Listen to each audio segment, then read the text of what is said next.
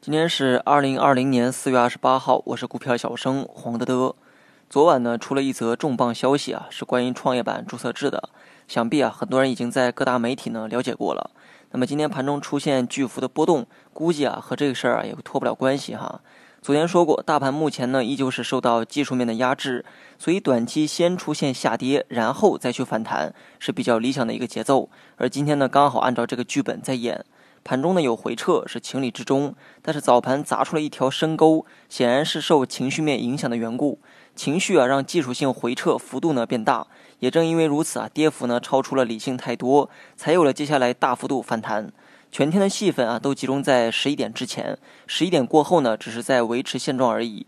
另外啊，很多人就创业板注册制啊提出了各种疑问，这其中呢有些问题啊我暂时也回答不了。比如说，今后创业板的涨跌幅啊将扩大为百分之二十，但是对于现有的存量股票是否也做同样的改变，目前呢还没有答案，只能说边走边看。除此之外啊，问的最多的就是关于此消息到底是利好还是利空的问题。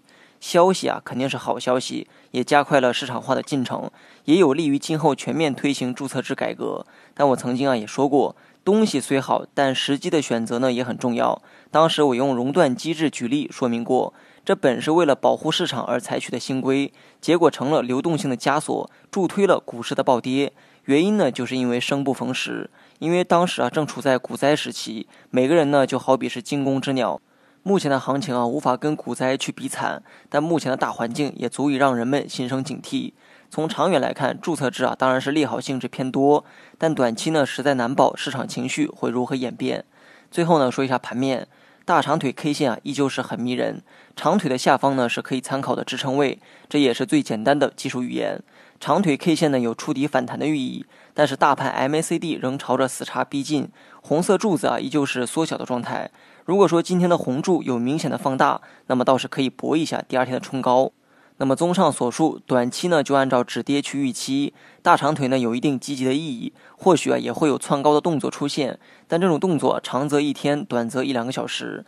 目前的位置上涨时要不要追，得看市场的强度，但是下跌的话可以尝试低吸。之前有过下调，但是我并没有建议低吸。而目前在大长腿的掩护下，如果有下调，可以考虑分批低吸。好了，以上全部内容，本期节目由公众号股票小生黄德德授权播出。Mm-hmm.